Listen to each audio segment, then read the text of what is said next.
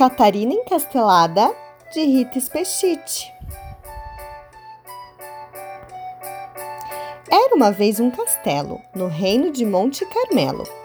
Tudo ali era muito bem feito. Amor perfeito, computador sem defeito, porta de armário que fecha direito. Um dia, o castelo acordou com um grito. Ai! Era um grito aflito agitando a cortina do quarto da princesa Catarina. O rei ficou preocupado. Abre a porta, Catarina! A rainha chamava logo ao lado. Abre essa porta, menina! Mas Catarina não respondia, só repetia: Ai!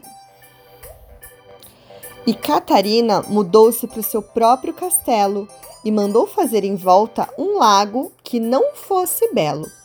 Encheu o lago com terríveis tubarões e tubaroas e pôs na frente uma placa: proibida a entrada de pessoas. E ficou lá a pobre Catarina, encastelada, totalmente só e abandonada. Catarina se trancou numa torre de madeira com uma janela pequena, um espelho e uma cadeira. Passava os dias pensando na vida e espiando a vista. Os vales, os rios, os bosques, os príncipes e seus cavalos, os senhores e seus vassalos.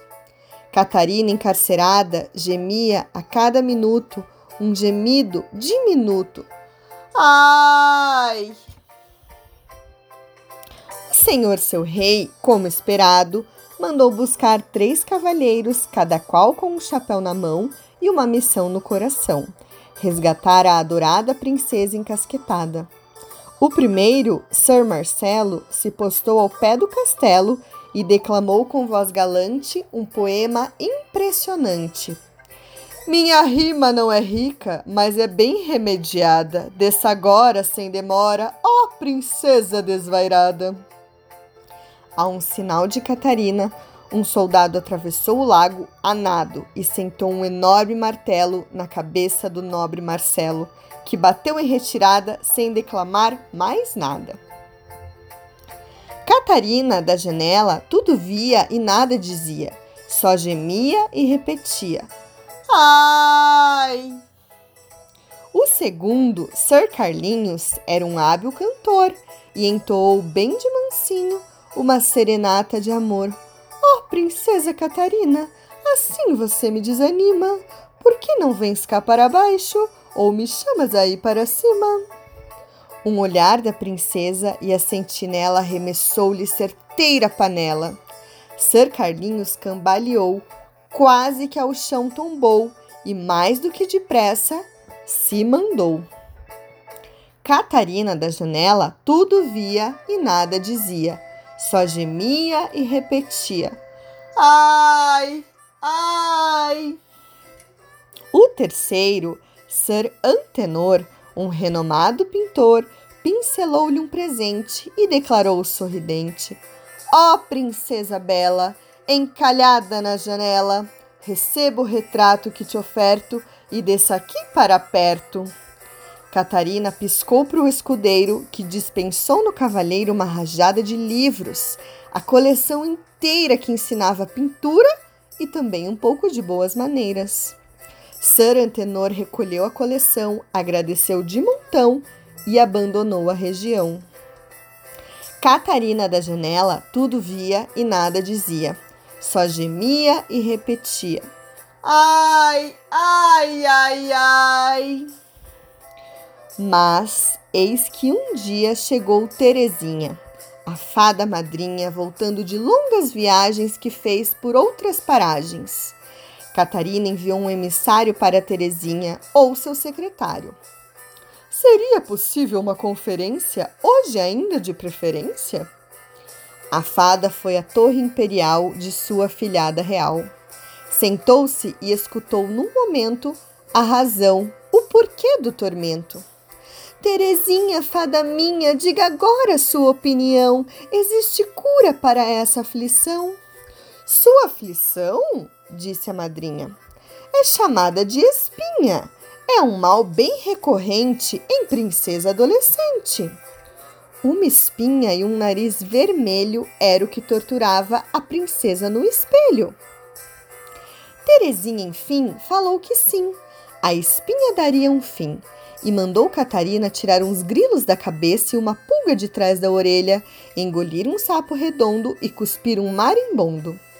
A princesa obedeceu, fez e aconteceu, e enquanto fazia e acontecia, a pequena ponta amarela, bem na ponta do nariz dela, crescia, crescia, crescia. Ficou maior do que a narina e que o rosto da menina. Tapou-lhe braços, pernas, corpo. Ficou uma bolha gigante, uma piscina que afogava Catarina.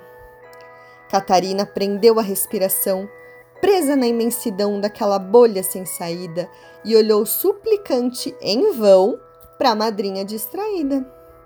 Então ela teve uma ideia e pôs seu plano em ação. Fechou os olhos, pensou, caprichou na concentração. Catarina tomou ainda outra sábia decisão. Se libertada, faria um decreto proibindo rimas com ão. Decreto princesal. Fica vedada doravante aos poetas, cantores, locutores de futebol e outros similares a utilização das rimas: avião com chão, violão com mão, caminhão com pão, janelão com samba canção e por aí afora. Sua Alteza Princesa Catarina. Daí ela se lembrou, vitória, de uma lagarta enxerida que ainda estava escondida num cantinho da memória. Catarina expulsou a lagarta. Absconde-ta! E, de repente, pulo funcundus tros! A espinha estupenda estourou. No ar se evaporou libertando de tabela a princesa Catarina, que nunca foi tão bela. A lagarta borboleta se tornou, bateu asas e voou. A fada Terezinha sorriu, abraçou a afilhada e partiu. Catarina, feliz, alegre e saltitante, desceu para o jardim num instante. Plantou begônias, batata baroa e, para mostrar que era tão boa, pagou um cruzeiro no Caribe para os tubarões e tubaroas. Depois fez um baile de arromba e para ele chamou os príncipes do reino, as princesas do reino, as pimentas do reino e dos reinos mais distantes e dos reinos mais vizinhos. Chamou até mesmo os cavalheiros e seus fiéis escudeiros.